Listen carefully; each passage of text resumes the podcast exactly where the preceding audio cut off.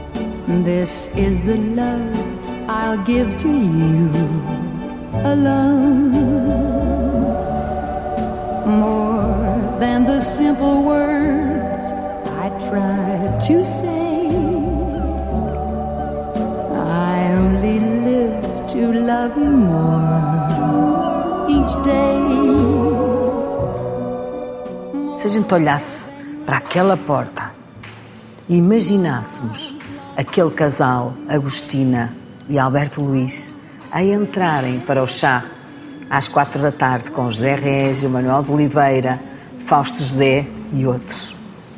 Então, minha mãe viria com uma saia hum, de bordado inglês, lembro perfeitamente dela, e o meu pai com umas calças brancas de linho.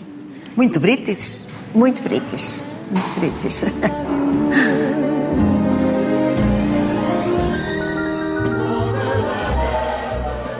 Era bonito vê-los assim. Eu gostava muito de olhar, olhar para eles para ver como é que a minha mãe se vestia, como é que como é que saía de casa, como é que punha um chapéu, como é que como é que calçavam os sapatos de corda. Uh, e o meu pai sempre com sandálias ou com, com, com, sapatos também de corda, que ele também usava. Eu gostava muito de os ver, achava que realmente eram era um par, era um casal muito, muito cinematográfico,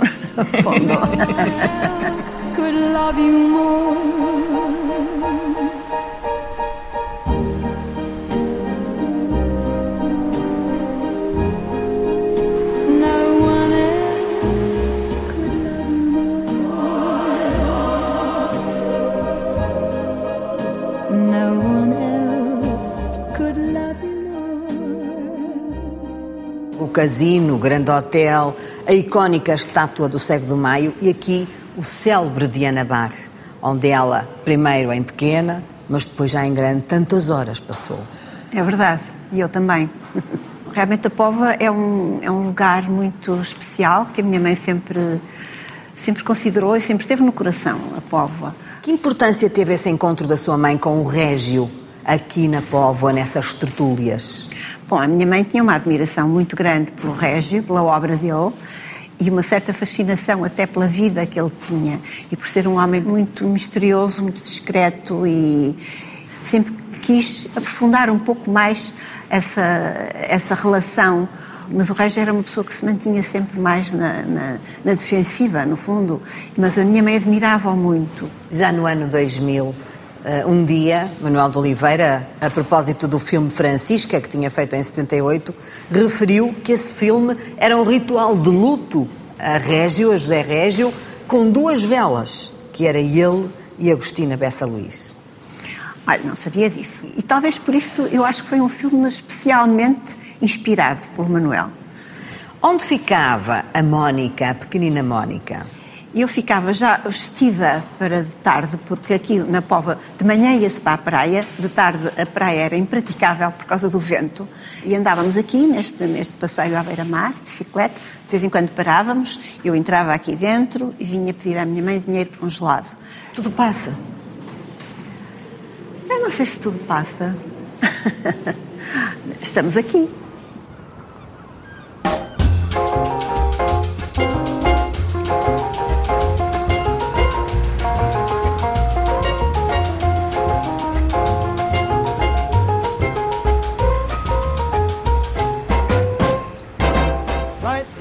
Aqui que está o reduto essencial da infância dela. É verdade. Sabe que eu ainda tenho o tecido das cortinas desta casa, que era um gretone com umas flores de cerejeira. O pai veio inaugurar a gestão do Casino da Póvoa. Inaugurar o jogo do Casino da Póvoa, foi, foi isso. E vieram, por isso é que vieram para aqui viver. Não era uma criança de bonecas. Era uma criança de bonecas, mas desfazia-as completamente. Desdestruir. Destruía-as, para ver como eram por dentro. Uma única boneca resistiu, porque é tão grande, é pai deste tamanho. Foi uma boneca que, que, o, que o pai lhe deu quando ela fez a quarta classe. Um, Aqui? Aqui, e era tão grande que não a conseguiu destruir, era uma boneca de loiça. Teve uma infância muito diferente da sua mãe, Mónica. Muito diferente, não diria. Não diria. Eu acho que ainda tive, ainda tive a sorte de ter habitado assim pequenos lugares onde o convívio com as pessoas da terra era era frequente e era importante e para mim foi muito importante. Right now. Right now. Come and give yourself to me.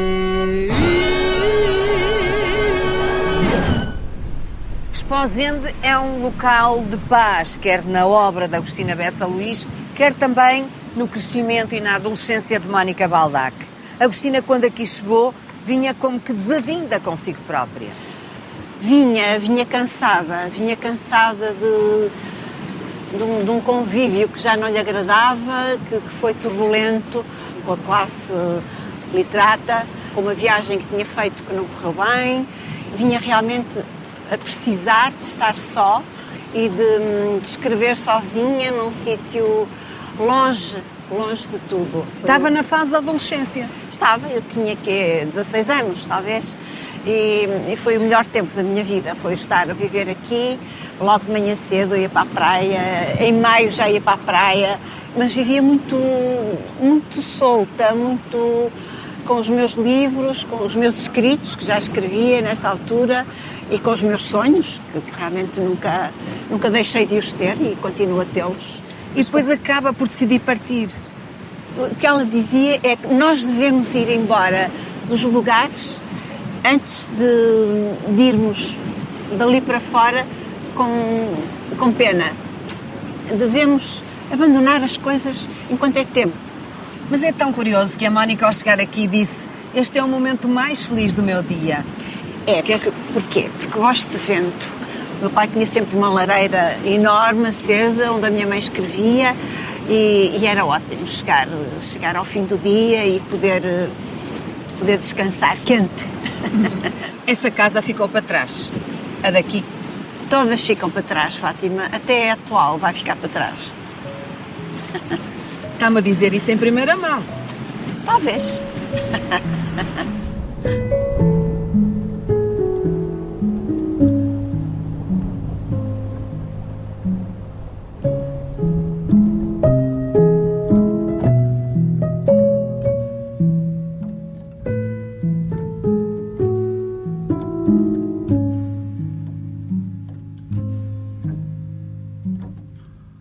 A Mónica é filha única. E a relação de uma mãe com um filho é, porventura, a mais profunda da existência humana. Quando a sua mãe morreu, a Mónica disse justamente: Desde o momento em que a minha mãe desapareceu, deu-se um encontro com uma solidão que eu preservo com todas as minhas forças. O que é que isto significa? Significa isso, que, que realmente fiquei só comigo mesma. Até aí eu julgava que não estava tão só, mas com certeza estava, porque aquilo que a minha mãe sempre incutiu e sempre um, insistiu comigo é que tu és única. Nós, à tua volta, somos como fantasmas. Tu tens que estar sozinha contigo própria. E realmente eu acho que só nesse momento em que a minha mãe deixou de respirar e deixou de olhar para mim é que eu senti verdadeiramente isso. Que falta é essa que faz com que uma filha tenha tanta dificuldade de seguir em frente sem a mãe? Uh, ser filha é um destino. E, E eu talvez tenha tido um, um privilégio especial, por ter sido filha dela. Já comecei assim num patamar mais adiantado do que outras pessoas, porque tive uma educação especial, tive um, uma preparação para a vida eh, muito muito importante, enfim, foi muito exigente, quero dizer. É por isso que sentiu essa necessidade de escrever os sapatos de corda, justamente como diz, para pôr em ordem toda a memória, toda essa vida com os pais, com a mãe e com o pai Sim. também. Foi, e só reparei há pouco que realmente escrevi os sapatos de corda exatamente com a mesma idade com que a minha mãe escreveu as Memórias Laurentinas.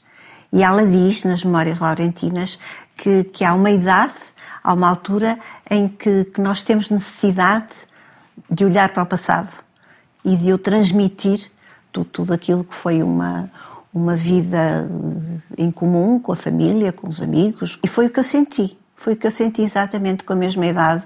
Quando começa a fazer esta obra, Os Sapatos de Corda, aprendeu com ela a ser uma meia sombra, de tanto prescrutar a obra dela, de tanto ler os sentimentos dela, a vida dela?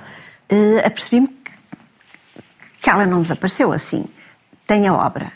E eu, eu acho que isso que é, é, fantástico, poder ter a obra da minha mãe, todo, todo o seu percurso, todo o seu eh, pensamento está no, nos livros. É o que eu hoje em dia faço, é ler e reler e reler. E porque aí está, estou com ela. E aí está o futuro da obra. Está no leitor que tiver o tal livro na mão, o livro dela é, na mão. Sim, é isso. É porque isso. ela sempre soube e sempre pressentiu que não era uma escritora tanto do seu tempo, mas que viria a ser uma quase uma profecia, alguém que iria ser procurada no futuro. Sim, e o meu pai sempre disse que não tenhas ilusões, dizia ele, porque só daqui a 100 anos é que tu vais ser verdadeiramente lida e, e entendida. O que é que encontrou nestas cartas que ele levou a conhecer melhor a sua mãe?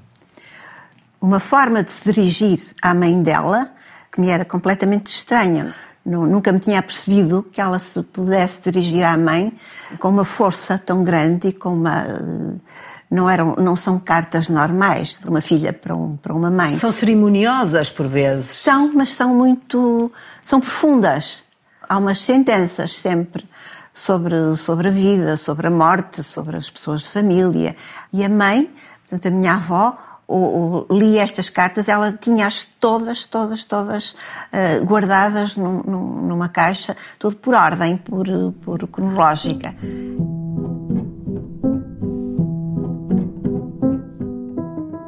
A Mónica, quando nasceu, na casa de Godin, no Douro, teve a noção desse peso de nascer ali naquela terra, naquele sítio, ou, ou não?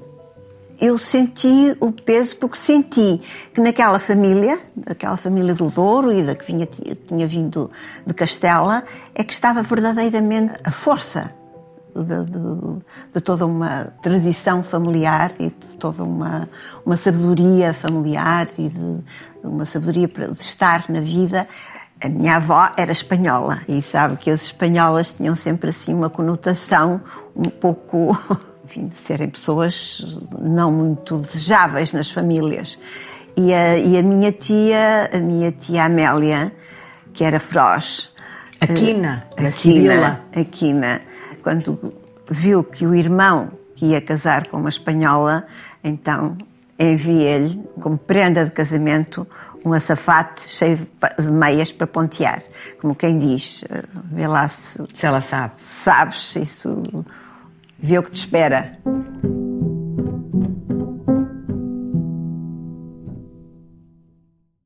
Quando Agostina nasce, a tia Amélia, a talquina da Sibila, hum dá-lhe uma prenda muito simbólica e que vai ficar sempre guardada no seu coração também, que é uma maceira. Sim, e a minha mãe sempre guardou com uma estima muito especial. Aquilo era, era para amassar o, a farinha do, do, com que elas faziam o pão. É, é, o, é o esforço é, é, e é o pão de cada dia. É, é o pão de cada dia.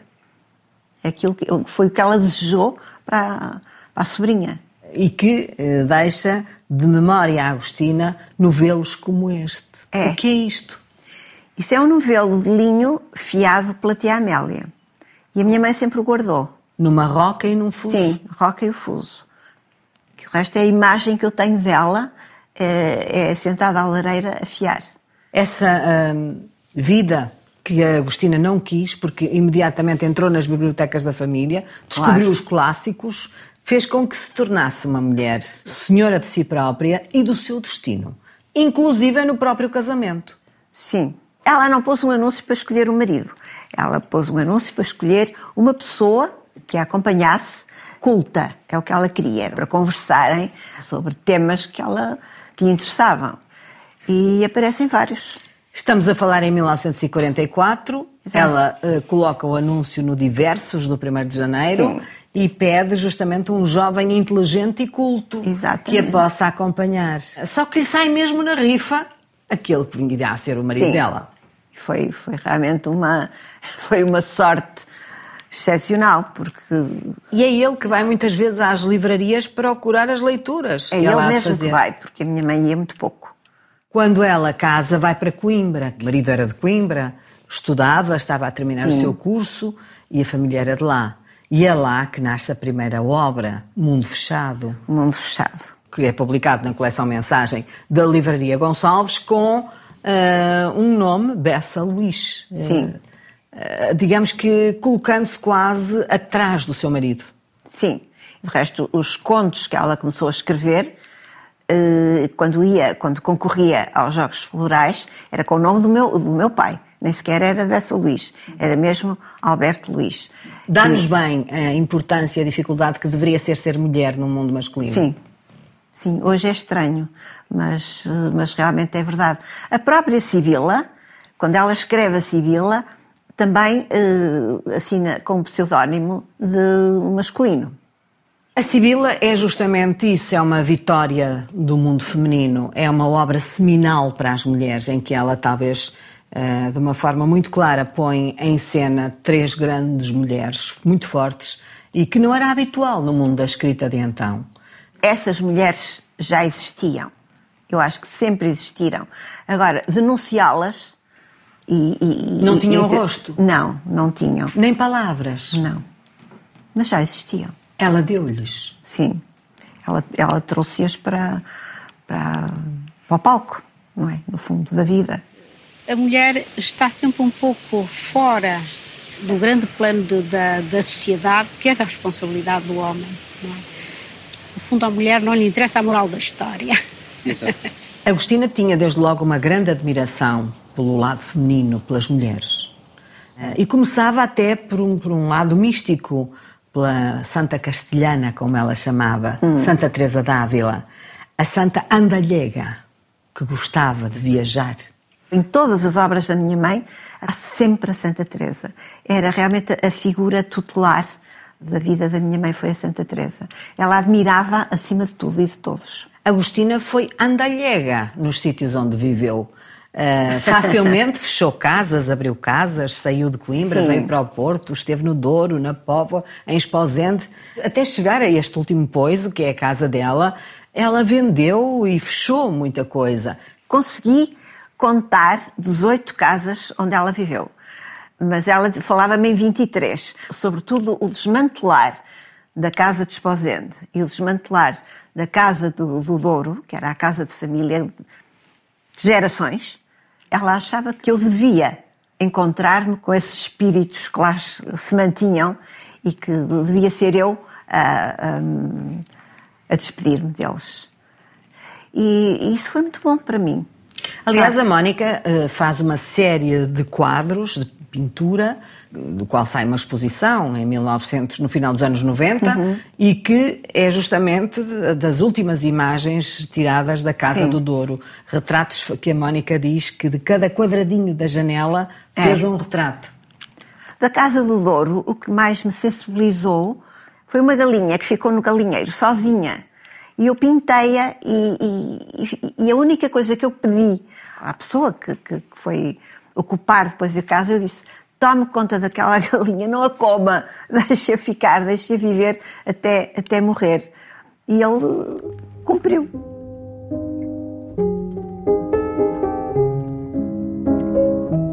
Este diário íntimo, que é penso eu que uma primeira edição de Kierkegaard foi lido e relido, é difícil quase pegar nele sem se desfazer, está cheio de anotações da Agostina.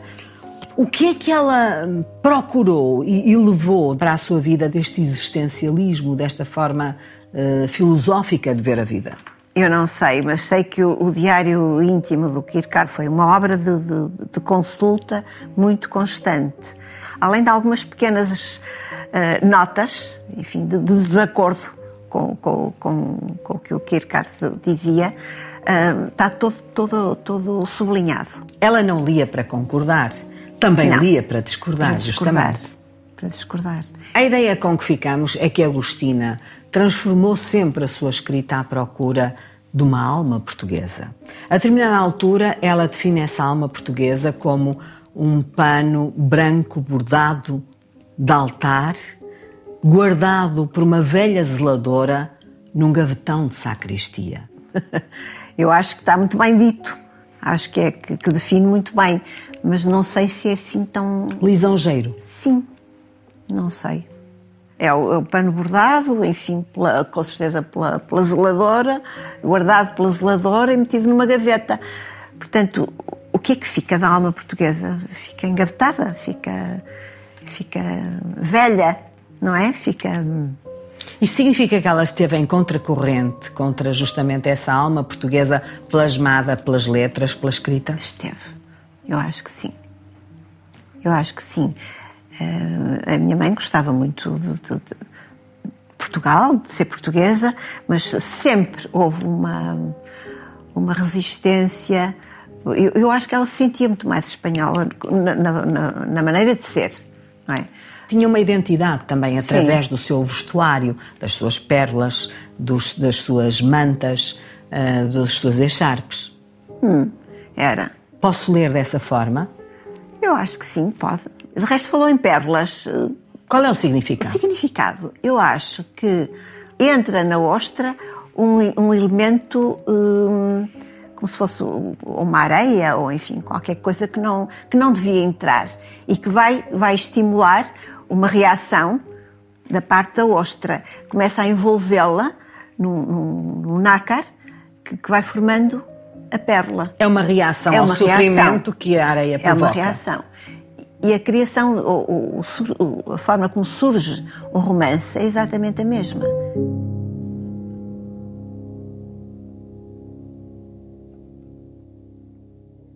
Ao longo do, de uma vida inteira de escrita, ela constrói um núcleo muito importante de literatura, mas nem sempre cai nas graças do mundo intelectual vigente. Como é que analisa isso, olhando para trás? Não, eh, e houve uma altura em que isso foi, lhe foi penoso. Quer dizer, ela sentia que não era, que não era acolhida no, no, no meio intelectual, como ela talvez, não sei se precisasse ou se gostasse, teve necessidade de se afastar das cidades e de ir viver eh, solitariamente em Esposende. Há quem diga que o facto dela não ter uma posição ideológica assumida, de esquerda, que a terá prejudicado. Ah, sim, estou convencida que sim, mas isso é tão. É tão pouquinho. uh, mas estou convencida que sim, que foi. Mas não, ela não podia ser. Como é que ela podia ser? Ou de esquerda ou de direita? Não podia. Ela tinha. era, era livre.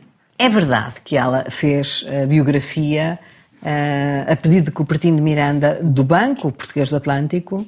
Sim e que pediu como forma de pagamento um jaguar. Foi. Eu acho que ela que o considerava parecido com o pai dela. E o Cupertino pediu-lhe para ela escrever a história do banco e a biografia dele. E a minha mãe aceitou. E o Cupertino pergunta-lhe, Sra. Agostina, as contas, fazer, vamos fazer contas. E a minha mãe disse-lhe, escreveu-lhe, eu quero um jaguar. E ele escreve à minha mãe a dizer, fiquei encantado com a conta que me mandou e mandou-lhe um jaguar. Até quando durou esse jaguar nas mãos da, da família? Ah, o jaguar foi assim uma, uma bomba que caiu aqui em casa, porque ninguém estava. E a minha mãe ria-se imenso do jaguar, porque ela própria achou que era uma, uma excentricidade pedir um jaguar. Ela conduzia? Não, não conduzia. Era o meu pai ou eu. Vem o 25 de Abril. Vem o 25 de Abril e um belo dia o meu pai resolve vendê-lo, então vende-o ao militar de Abril. Está certo. Ironia do destino. é mesmo.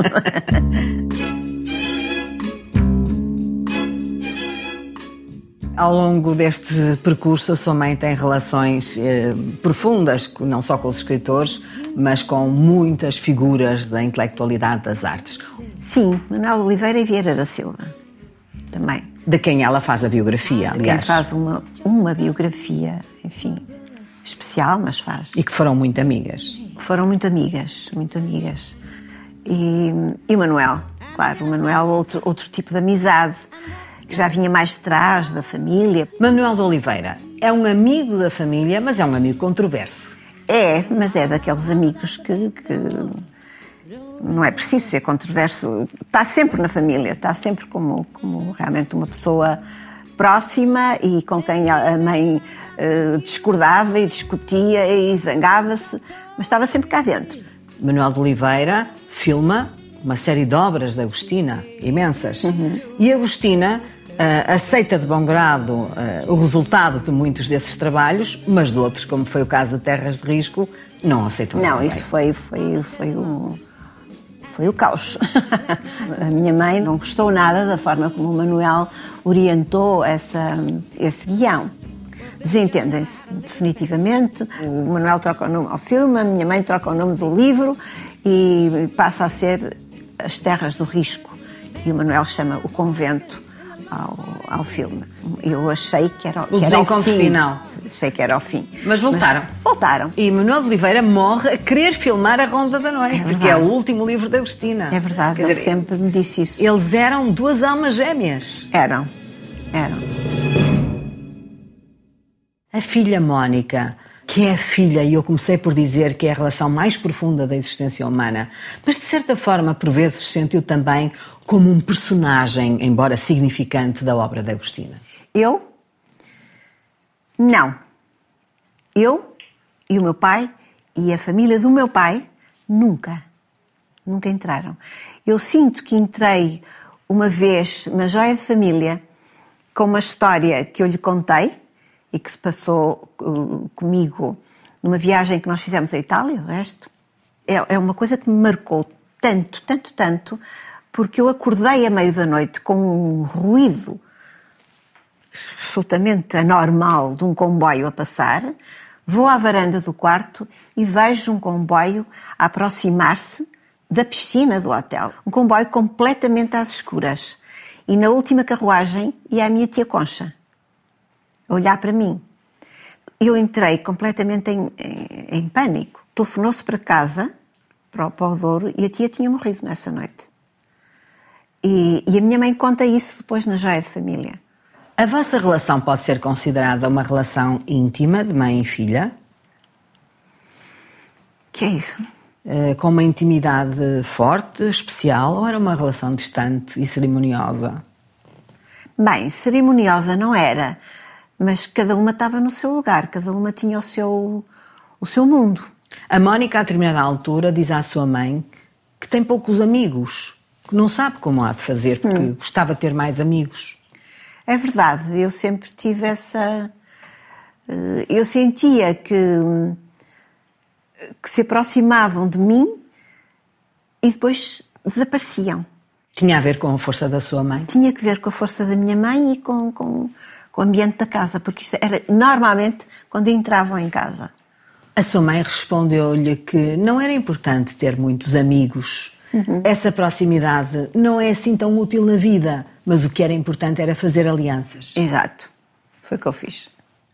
Entendi que não devia exigir nem, nem, nem pedir nada aos outros, devia é estabelecer uma, uma forma de, de, de ligação com eles prática.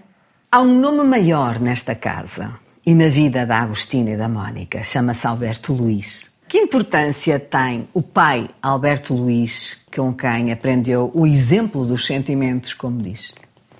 Quando a Fátima diz que há uma ligação muito forte da filha com a mãe. Quase violenta, e a expressão é, quase é sua. violenta, mas com o pai também. Não é bem o mesmo tipo de, de relação, mas é também violenta. E, e, o meu pai foi uma pessoa muito importante na minha vida. Não tão. Uh, tão forte, talvez, como, como era a presença da minha mãe. Como é que os seus pais lhe deram exemplo para se despedir de si? Eu acho que tanto o meu pai, que foi o primeiro a morrer, uh, como a minha mãe, uh, sentiram o, que tinha chegado o fim do, do, do tempo deles aqui e que, por aí simplesmente, iam partir. E, e, eu é que ficaria aqui a tomar conta do jardim. Foi o que meu pai me disse. Toma conta do jardim. E, e é isso que eu estou aqui a fazer.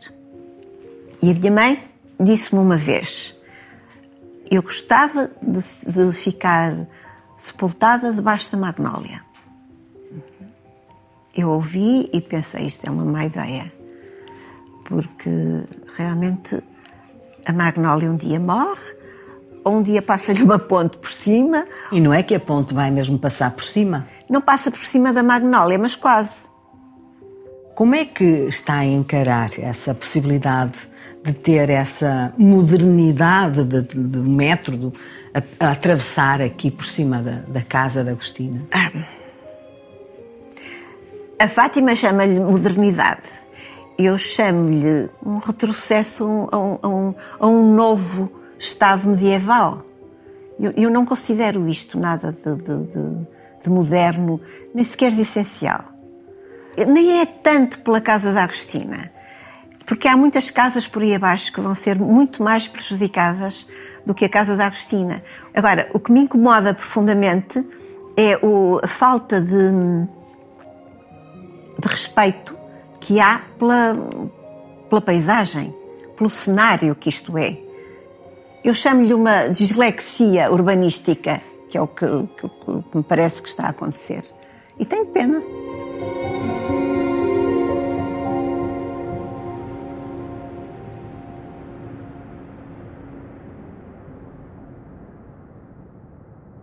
Esta era a sala dela que era a sala onde ela escrevia. Então, no verão, era sempre, sempre, sempre aqui que estava. Continua a ver a sua mãe com os sapatos de corda? Continuo. E eu estava nas lunas, cá em cima, uh, e via a caminhar lá embaixo, via a vir para cima e não via pegadas. Era como se o pisar dela do chão, como se não existisse, como se flutuasse. Precisa muito dela. Preciso muito do pensamento dela. Preciso.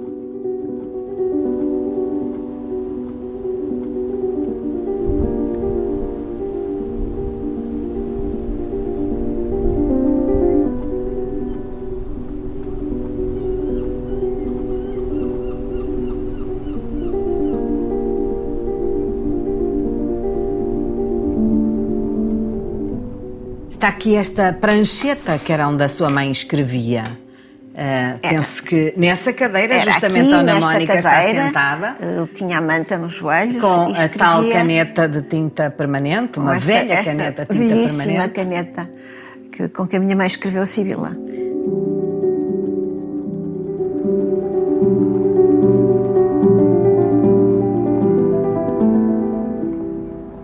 Eu iluminei as mesas onde ela escrevia. Embora eu lhe tenha posto na mão a caneta com que ela escreveu a Ronda da Noite. Pôs-lhe na mão onde? No caixão. Os faróis precisavam de imensa coisa, não era? Eu acho que ela só precisava da, da caneta.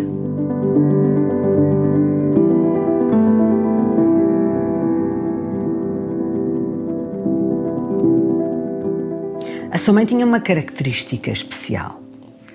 Ela era, sobretudo, reconhecida pelo seu riso e por uma certa gargalhada.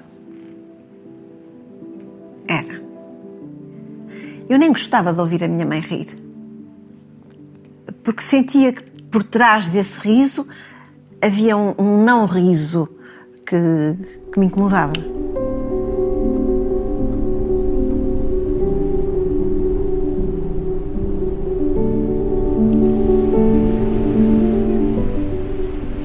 É que se protege numa capa da sua mãe? porque hoje foi um dia especial e achei que, que trazer uma coisa que foi usada pela minha mãe, que, que era bom para mim, que me inspirava. Ela está aqui comigo.